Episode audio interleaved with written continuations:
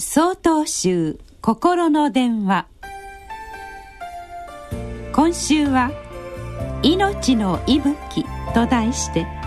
茨城県安全寺染谷天秀さんのお話です。木々が花を咲かせ虫たちが飛び交い新しい生命が生まれる春から木々が緑を濃くし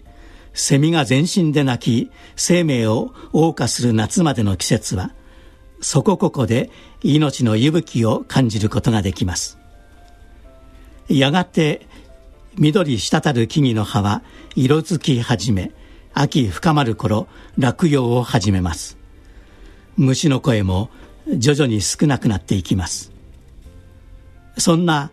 秋から冬にかけての季節は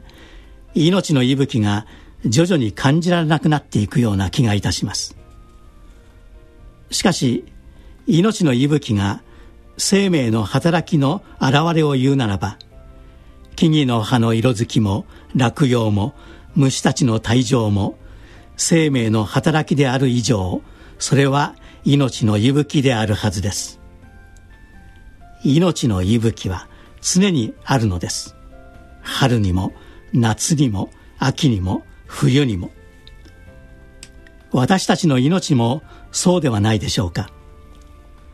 青春主歌白秋幻冬中国より伝わる人生の四季に従えば命の息吹を感じるのは若き青春時代と人生を謳歌する主歌の季節に限られがちです。しかし緩やかに老いていく白秋も老いが深まり病を受ける幻冬も生命の働きの表れである以上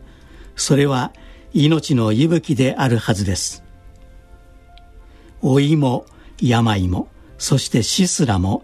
命の息吹なのです。私たちは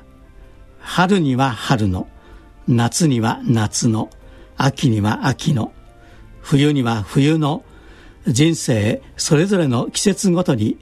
命の息吹をお互い沸かせ続けていきたいものですね。